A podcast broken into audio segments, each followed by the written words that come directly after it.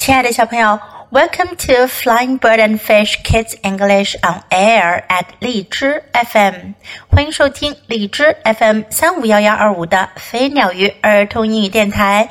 This is Jessie，我是荔枝优选主播 Jessie 老师。今天是元宵节，小朋友们，你们知道元宵节的英文怎么说吗？元宵节的英文啊，跟我们元宵节的一项习俗有关。大家都知道，元宵节我们会去点灯笼、打灯笼。灯笼的英文呢是 lantern，元宵节的英文就叫做 lantern festival。在开始今天的故事之前，先来听 Jess 老师讲一段关于 lantern festival 的英文的介绍吧。Lantern festival，the lantern festival takes place during the first full moon of the year. 元宵节是在一年中第一次满月时候发生的。It marks the end of the Chinese New Year celebration. 元宵节的到来意味着春节结束了。The lanterns are usually made from bamboo or wood frames covered in thin paper, silk, glass, or plastic。灯笼通常是用竹子或木头框架，在覆盖上薄薄的纸张、丝绸、玻璃或者塑料。Good luck messages are often painted on the lanterns。灯笼上常常会写上一些吉祥如意的字样。Some even have pieces of paper hanging from them with riddles written on them. 有些灯笼上面会挂上写着谜语的小纸条。Everyone has a good time trying to figure out the answers to the riddles。大家试着去猜谜的时候，总是玩得很开心呢。People eat sweet rice balls called 元宵 during the Lantern Festival。元宵节时，人们吃甜的糯米做的圆子，叫做元宵。 元宵 means first full moon。元宵的意思呢，就是第一次满月。好了，听完这段关于元宵节的介绍，我们来听今天的英文故事《Lantern Festival》元宵节。这本绘本讲的是在台湾的人们怎样庆祝元宵节。Lantern Festival. It is the end of Chinese New Year，春节结束了。In Taiwan, the moon is full。在台湾，月亮圆了。The Lantern Festival is here。元宵节到了。当然，除了在台湾，在中国元宵节，我们都可以看到圆圆的月亮。We make lanterns。我们做灯笼。 We hang them up. 我们把灯笼挂起来。Riddles hang from some lanterns. 有些灯笼上会挂着谜语。We try to answer one. 我们试着去解谜。Wei gets it right. 小伟答对了。He wins a prize. 他得到一个奖品。 we go to the temple. 我们去寺庙。We see red lanterns. 我们看到红色的灯笼。Red is a lucky color. 红色是吉祥的颜色。We eat 汤圆。Yum. 我们吃汤圆，好好吃。They look like full moons. 它们看上去就像满月一样。It is night，夜晚到了。We go out，我们外出。Wow，look at the lanterns，哇，看那些灯笼。Some look like animals，有些灯像动物一样。Look，a dragon，看，一条龙。We write wishes on lanterns.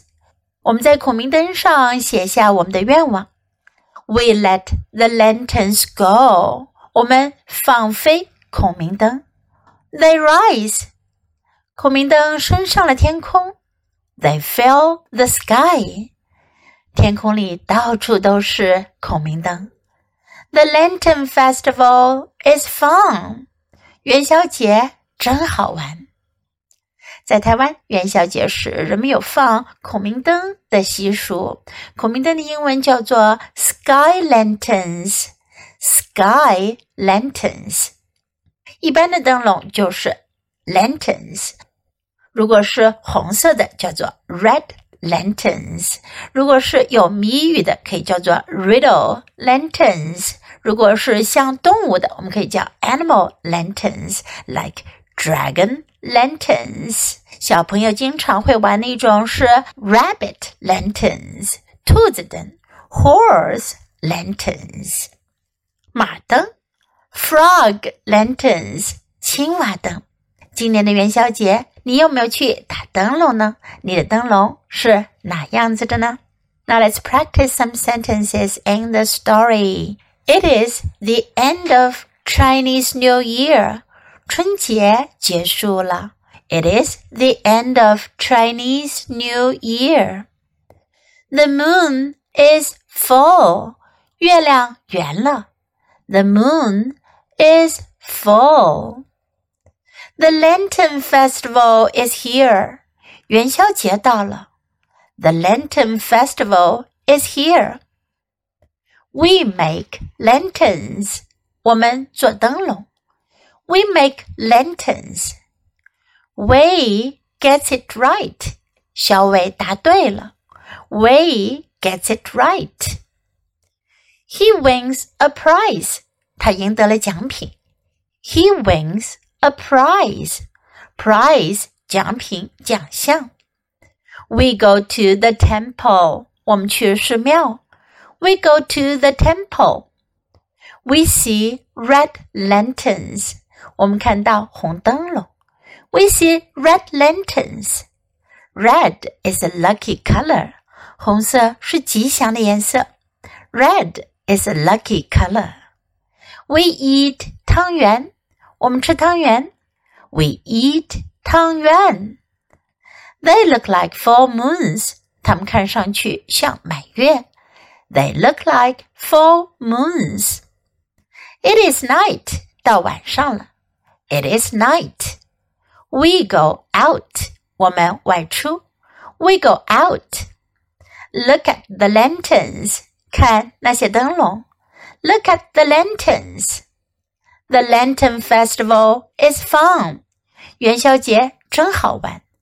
The Lantern Festival is fun.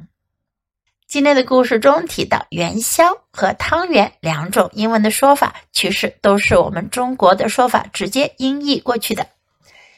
汤圆或者元宵，你习惯叫哪种？在跟外国友人介绍的时候，你就直接告诉他们，你们吃的是汤圆还是元宵。Now let's listen to the story once again. Skylights.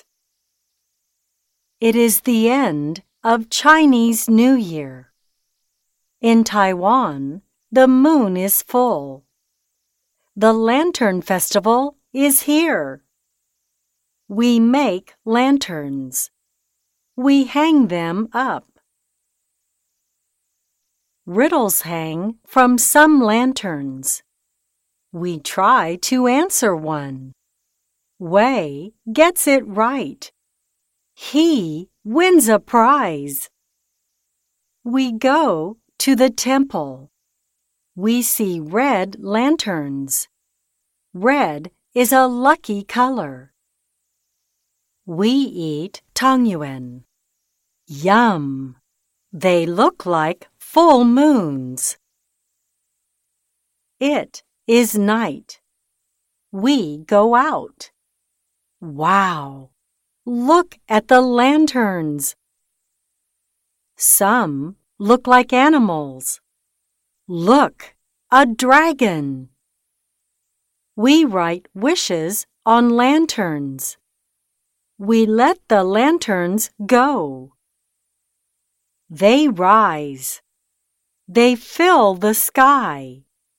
The Lantern Festival is fun. 小朋友，你喜欢今天的故事吗？记得给 Jess 老师点赞哦！